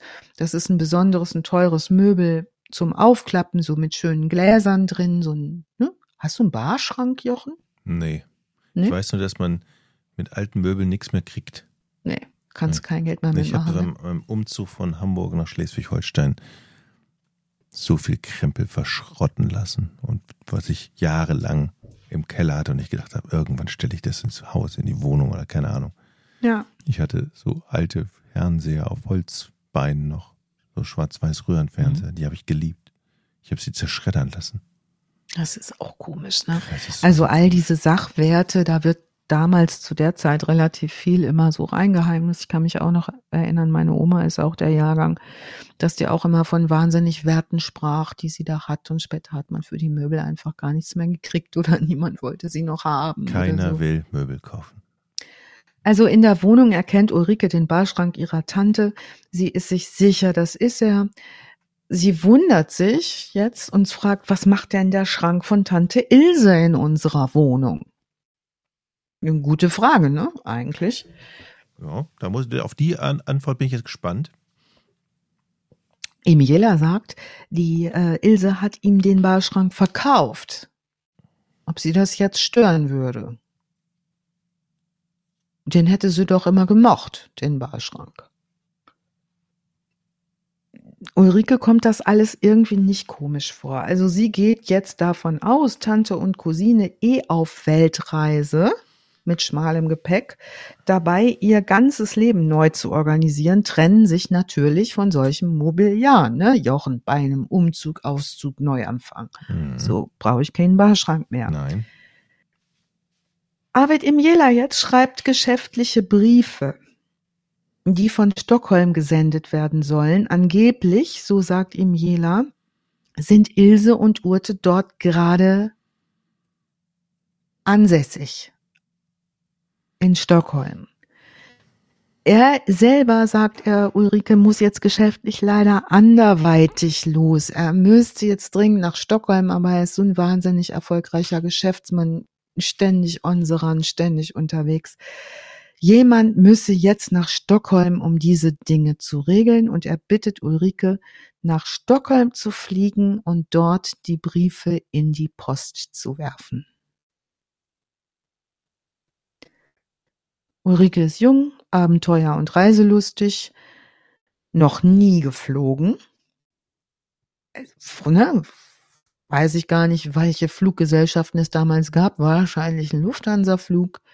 Ne? Auch noch eine andere Nummer damals fliegen. Ne? Das machten auch nur Leute mit Geld. Sie freut sich drauf, sagt gerne zu, sagt klar, fliege ich nach Stockholm und schmeiß da Briefe für dich in den Briefkasten.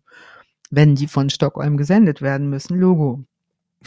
Sie wirft die auf den 19.12.1969 datierten Briefe in Stockholm in einen Briefkasten. Was auch passiert im Dezember 1969, während Ulrike sich in Stockholm aufhält, Imjela fährt nach Fehmarn, geht zu seinem Freund dem Tankwart und sagt, du musst mir helfen, ich gebe dir 100 Mark, wir müssen auf dem Jagdrevier, auf dem Feld vom Bauern eine Luderkuhle ausheben. Eine Luderkuhle? Mhm. Was ist denn das? Also das ist so eine Jagdgrube. Ähm, das macht man, so eine Luderkuhle, das, da gräbt man ein Loch in ein Jagdrevier und um zum Beispiel Füchse anzulocken oder Luchse, tut man da Tierkadaver rein. Okay und mhm. kann dann sozusagen mit einer dieser Art Luderkuhle solche Wildtiere zum Abschießen anlocken, die äh, Fleischräubern. Mhm. Die riechen den Verwesungsgeruch. Man hat damals offenbar Nerze dafür genutzt. Tote Nerze, um die in diese Luderkuhlen zu werfen. Also der Jäger, dem Tankwart kommt das nicht komisch vor. Hans Kunst sagt, klar, helfe ich dir eben hier eine Luderkuhle auszuheben für 100 Mark, ne? macht er das.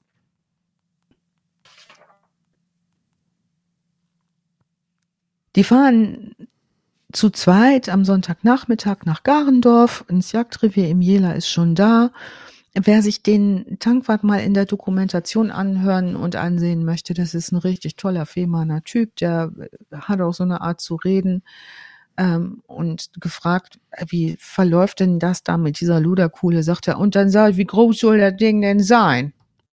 Und dann sagt er zu mir, ja, fangen Sie mal an, fangen Sie mal an. Ich sag dem Bescheid. Ja, wie tief macht das gewesen sein, sagt er, Meter mal Meter und 80, 90 tief. So redet der, ne? Also so sind die Leute da, die sind auch gutgläubig und denken, na, wer da will eine Luderkuhle, der kriegt eine Luderkuhle, warum auch nicht? Hans Grunst wird später einer der wichtigsten Zeugen vor Gericht sein. Bauer Heinz Rickert auf Fehmarn gehören die Felder. Der hat auch eine Meinung zu Imjela, sagt, so ein richtiger Gentleman, Frauentyp, toller Mann, weiß viel, konnte Leute um Finger wickeln, hat auch viel Wissen als Jäger. Imjela kehrt jetzt zurück nach Hamburg und will nun an Ewels Bankvermögen. Und er versucht, Geld von Ilse Ewel bei diversen Banken abzuheben. Das gelingt auch bis März 1970. Emiela will einen Verrechnungscheck. Also wir haben es da noch mit Scheckverkehr zu tun. Ne? Du reichst einen Scheck ein mit einer Unterschrift. Ja, und was ist das Zeichen für Verrechnung auf dem Scheck? Sag's mir. Zwei Striche.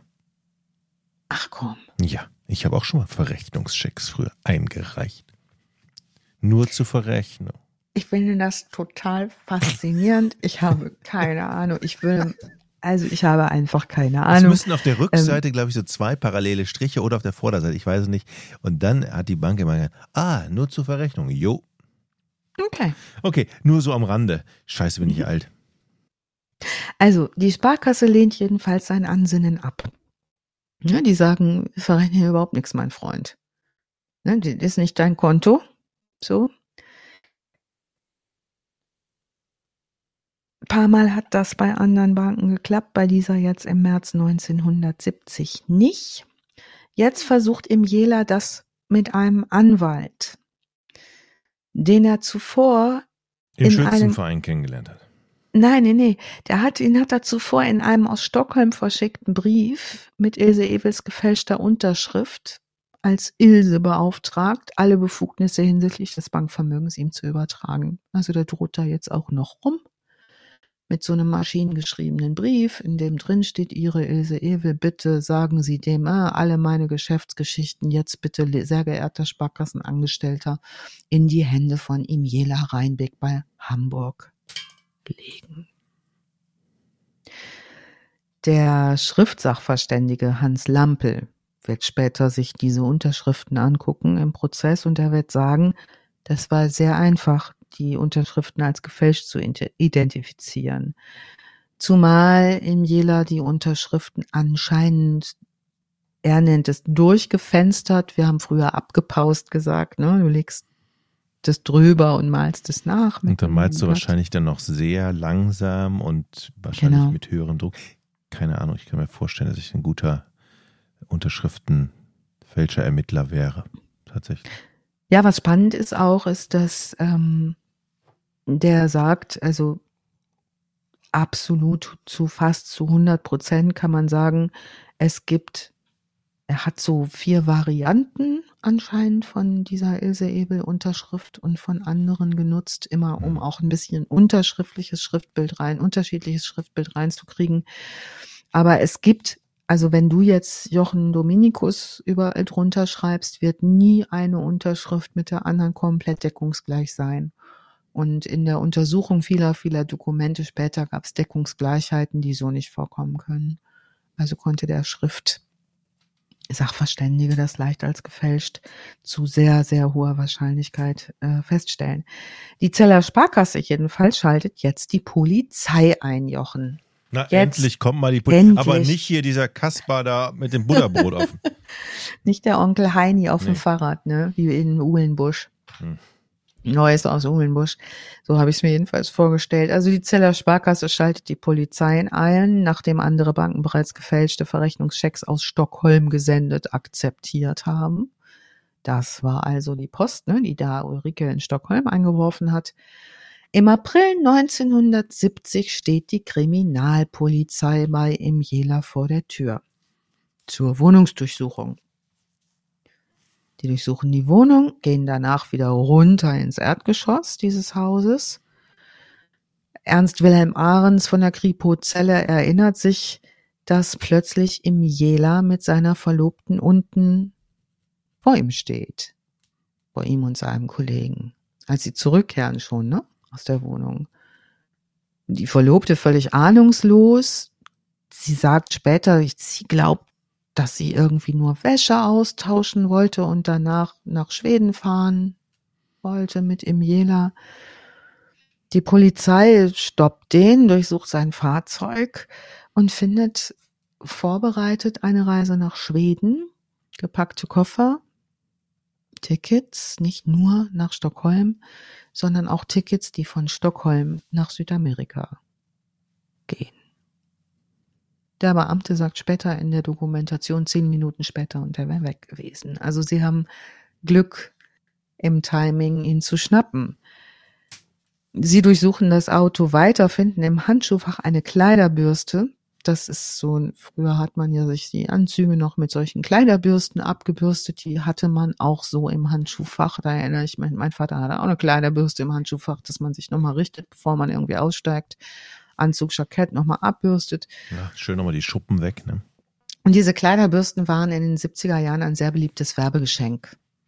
Ne, die konnte man sich bedrucken lassen mit einem Firmennamen und dann diese Kleiderbürste überreichte ihnen Fleischerei, so und so, ne? Fröhliche Weihnachten. Äh, auf dieser Kleiderbürste ist auch ein Werbegeschenk, Geschenk, steht die Adresse der Aral-Tankstelle auf Fehmarn. Die hat er offenbar auf Fehmarn von Hans Gunst bekommen zu Weihnachten. Also glückliches Timing. Die haben den. Der wird zunächst ja nur wegen Betrugs- und Urkundenfälschung verhaftet. Da haben die ja schon einiges in der Hand. Es besteht keinerlei Verdacht hinsichtlich der Morde zu diesem Zeitpunkt und hinsichtlich der verschwundenen Frauen. Er wird also nun wegen Betrugs- und Urkundenfälschung verhaftet. Die Untersuchungshaft, soweit kann ich vorgreifen, wird zweieinhalb Jahre dauern. Warum? Weil Ermittler ermitteln. Ermitteln, Polizei ermittelt weiter, geht diesem Bürstenhinweis nach, fährt nach Fehmarn zu der Aral-Tankstelle, wo Hans Grunst als Tankwart arbeitet. Seine Frau sieht die Polizisten, sagt, ach, heute ist Freitag, der Emiela kommt heute bestimmt noch, der kommt ja immer freitags. Die Polizei sagt, nee, der kommt heute nicht, der ist weg vom Fenster. ermitteln weiter. Zeugen werden befragt. Der war so nett.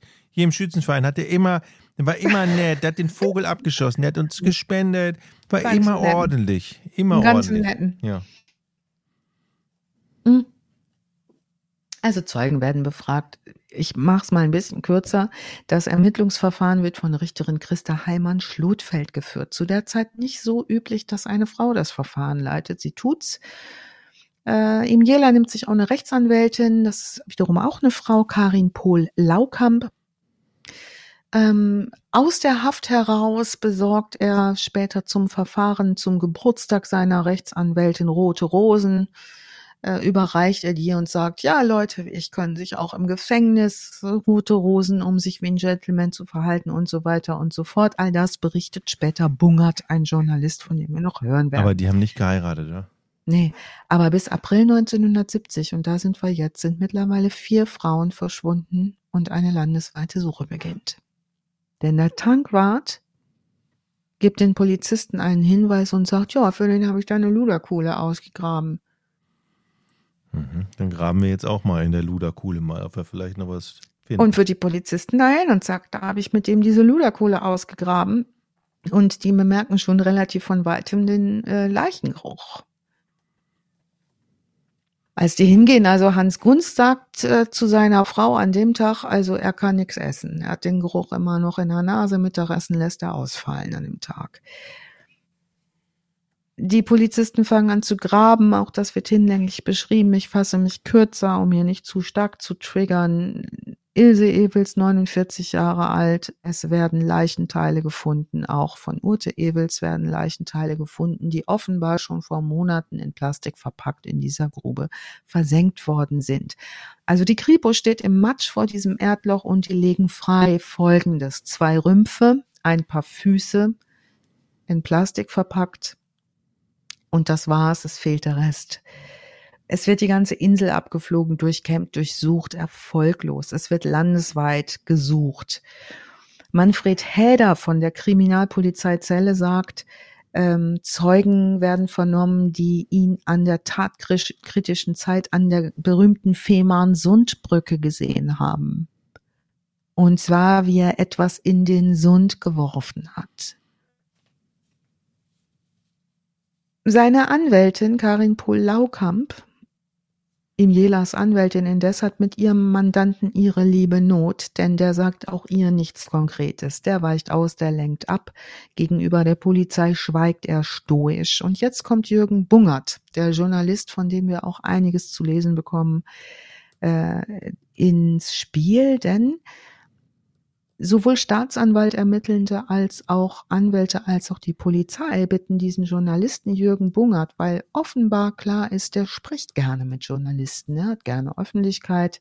Die sagen, besuch den doch mal, vielleicht erzählt der dir was. Also der interviewt den im Gefängnis in Lübeck-Bauerhof. Man hofft jetzt auch seitens der Staatsanwaltschaft auf Informationen. Anfang Oktober 1972 ist Prozessauftakt im Landgericht Lübeck. Das ist ein öffentlicher Prozess und es wird richtig voll im Gerichtssaal. Du kannst dir vorstellen, was in der Zeit auf dieser kleinen Insel Fehmarn und von dort ausgehend durch die Presse geht. Vor allen Dingen nach diesem Leichenfund. Also im Jela taucht auch hier im Prozess ganz geschäftsmäßig auf, hat ordnerweise Unterlagen dabei.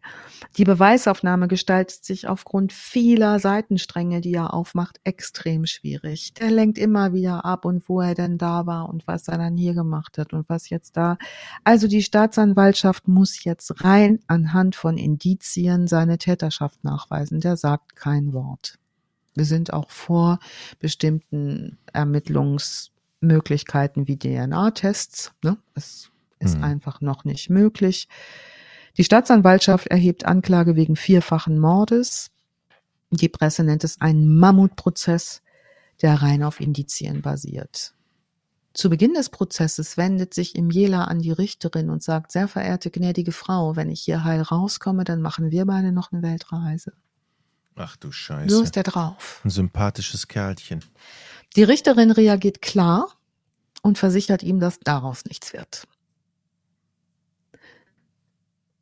Mehrere Frauen treten jetzt in den Zeugenstand, berichten von Heiratsversprechen, berichten von seiner Vorgehensweise, alles nach dem gleichen Muster, aber alle auch mit einer immer noch auch trotz der Vorwürfe eigenartigen Sympathie. Also Ambivalenzen sind da immer noch vorhanden. Auch Ulrike Roland, ihre, seine ehemalige Verlobte, berichtet, die Empore, also in diesem Lübecker Gerichtssaal Ups, gibt ich es aus eine. eine Taste gedrückt.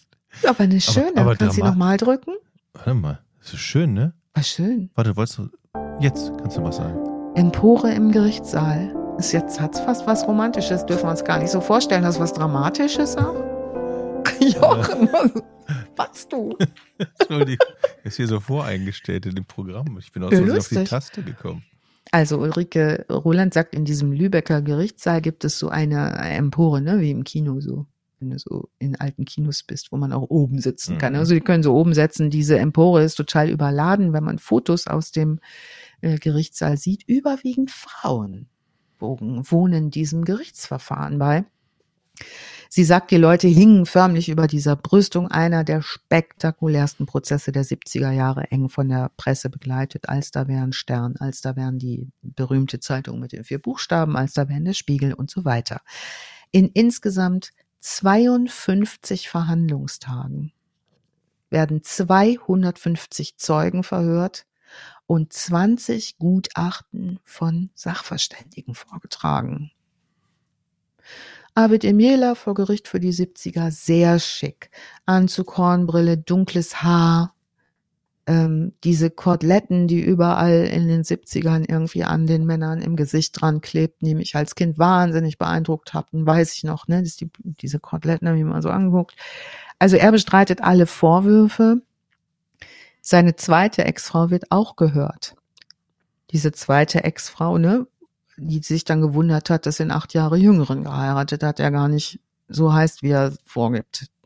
Also sie berichtet auch, wie alle Frauen, wie einnehmend er ist, wie charmant.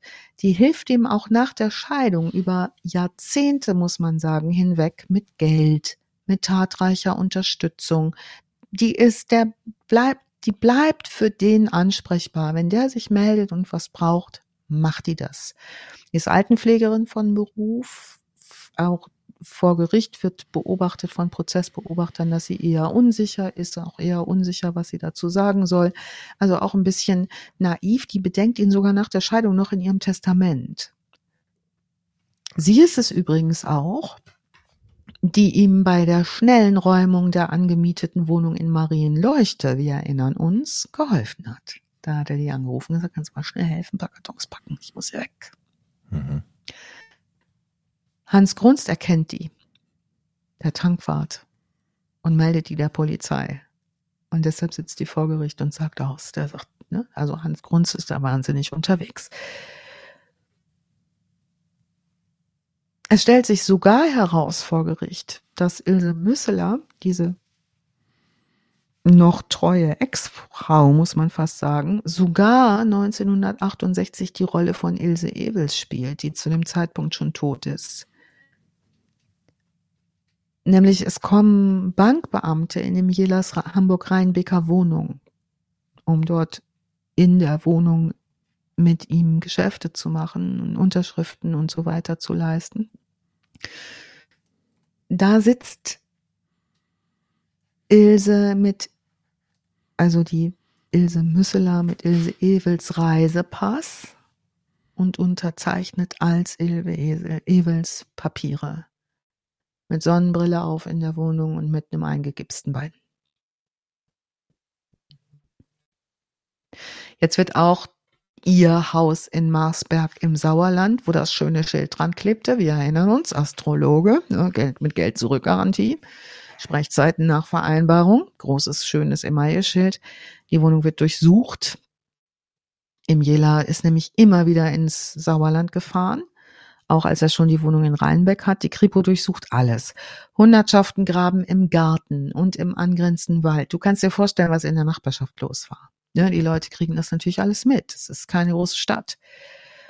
Die durchsuchen den Ort nach den fehlenden Frauen, beziehungsweise jochen nach den fehlenden Teilen der gefundenen Frauen. Mhm. Und zwar durchstochern die den Erdboden mit solchen langen Stangen in der Hoffnung, auf etwas zu stoßen. Was sie finden, sind Möbel und Gegenstände, die nicht aus dem ursprünglichen Besitz seiner Ex-Frau oder von Emilia selbst stammen. Also das schon. Zeugen berichten auch dort von seinem ausschweifenden Lebensstil, seiner Aura, seiner Wirkung. Ähm, ja, Jela selbst macht Scherze im Gericht. Er gibt sich unbeeindruckt von den Aussagen der Frauen.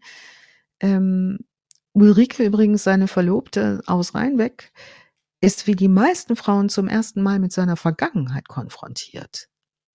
Die wissen nichts voneinander. Ne? Jede denkt, sie war die Einzige, um die sich dieser geheimnisvolle Mann so liebevoll gekümmert hat.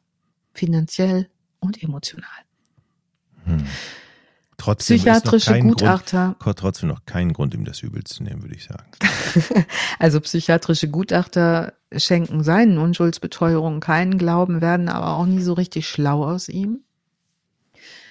Inzwischen gibt es auch sogar neue Hinweise darauf, dass er während der Haft weitermacht. Es gibt Berichte von einer Frau, die aus den USA anreist und in Holland von der Presse abgefangen wird die kriegt das mit, was jetzt um den los ist und reist sofort wieder ab. Also die wird nicht mehr auftreten, die hat es geschafft und ist zurück in die USA.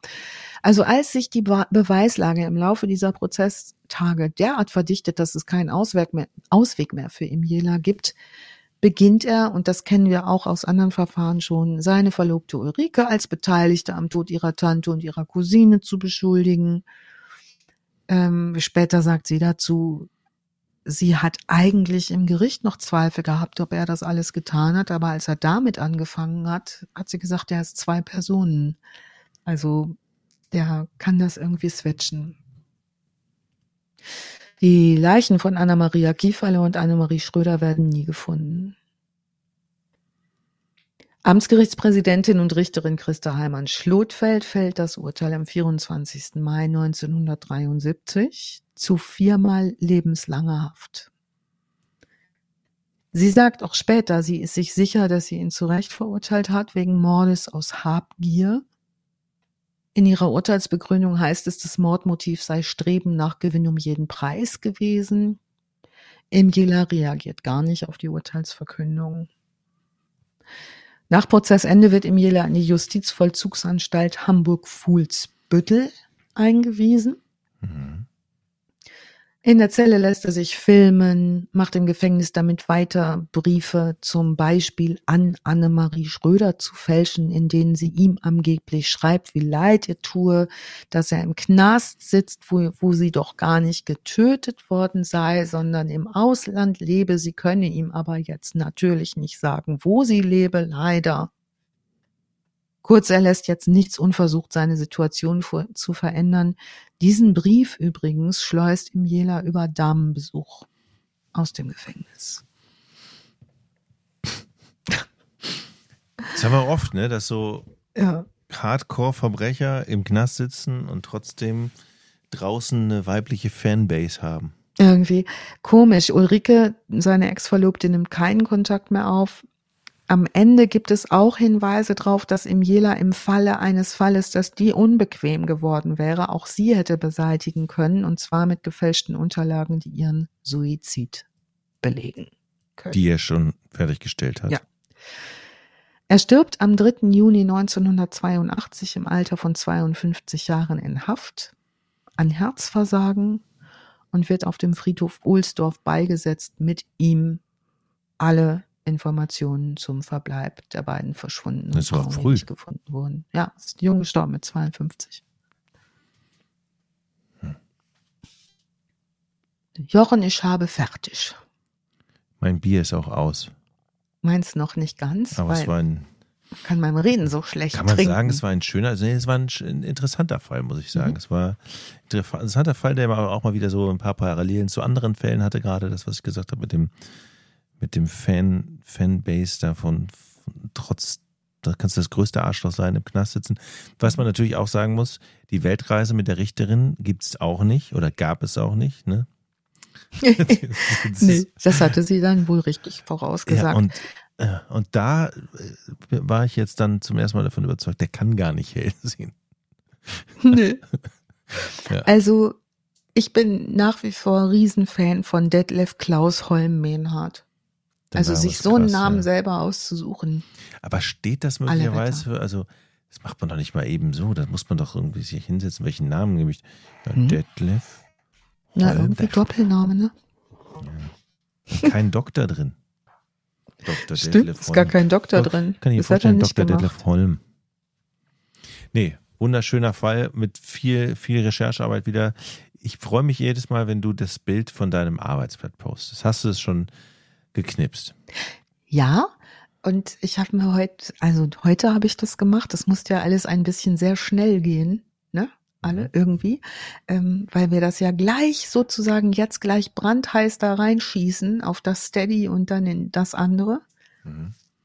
Genau. Ähm, und ja, das Bild ist da und ich habe ich habe ein bisschen ausgeschnitten ich habe, der hat nämlich sein eigenes Geburtshoroskop mit seiner Maschine erstellt und das ist auf Wikipedia abgedruckt. Das habe ich ausgeschnitten und fotografiert. Oh Gott. Findest du das Einsatz von mir eigentlich? Ja, ziemlich. Das tue ich nur für meine lieben Steadies. Danke für eure Unterstützung. Und wenn ihr findet, noch mehr Leute sollen da hinkommen, zum Beispiel du, lieber hörender Mensch, der jetzt mhm. sagt, ich will gerne unterstützen, dann könnt ihr das tun. Unter welcher Adresse kann man das tun? steadyhq.com slash VOR. Steady HQ. Also, hör mal, in den Shownotes steht es doch. Einfach hier in den Shownotes ja. und dann, dann da ist der Link und dann klickt man einfach und dann bekommt man den Podcast eben bei Steady werbefrei. Genau. Und in der Regel, wenn es nicht so ein Tag ist wie heute, dann auch eigentlich immer vor allen anderen. Also ja. früher und man bekommt diese ganzen Recherchefotos von Alice und macht, tut vor allen Dingen eine, eine, gute Sache, man bekommt ein gutes Gewissen, man hat jemanden unterstützt, der da richtig viel Arbeit reingesteckt hat, lange recherchiert hat, ja. Seiten gewälzt. Ich gehe mal davon aus, es waren wieder 300. Ich bin jedenfalls total dankbar. Es war, ja, es war recht viel. Also die Quellenlage ist gut, ne? Hm. Das heißt ja immer viel lesen, viel gucken, viel Quatsch dabei, kann man auch viel rausstreichen, ne?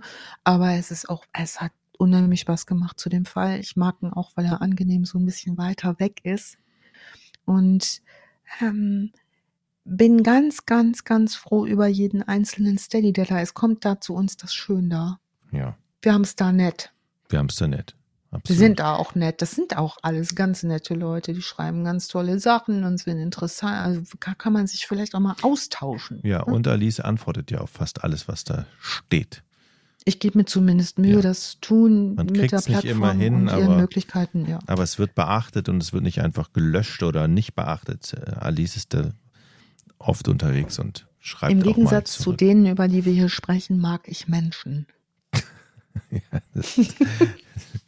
Alice, vielen, vielen ja. Dank für diesen tollen Jochen, Podcast. Falls ihr einen anderen Podcast noch nicht kennt, Podcast ohne richtigen Namen, auch mal reinhören, gibt es auch in den Shownotes. Das ist unser Lava-Podcast mit Eddie und Georg, die heute nicht dabei sind. Ja. Und ja, reinhören. Nee, ich kann es noch nicht. Ich muss dir noch eine Information geben, Jochen. Mhm. Über Fehmarn. Ja. Da ist was ganz Spektakuläres passiert. Ähm, warte, warte, warte, warte, warte. Hat es was mit Tieren zu tun? Nee. Was denn? Mit Hippies. Mit Hippies? Während das alles passierte, ne, diese ganze Morderei ja, da ja. auf Fehmarn und Verbuddeln und, ne, mhm. hat 1970 Jimi Hendrix im September auf dem Love and Peace Festival auf Fehmarn sein letztes Konzert gegeben, bevor er starb. Aha. Fun Fact. Und die Tonsteine Scherben ihr erstes. Im gleichen Jahr? Mhm. Krass. Ich verlinke dieses Festival. Es muss ein Desaster gewesen sein. Die Landwirte auf Fehmarn waren genervt. Es war zu kalt. Es hat nichts geklappt. Jimi Hendrix musste gegen den Wind ansingen. Alle waren. Es gibt zwei tolle äh, Clips, die ich da nochmal verlinke zu Fehmarn Hippie Festival.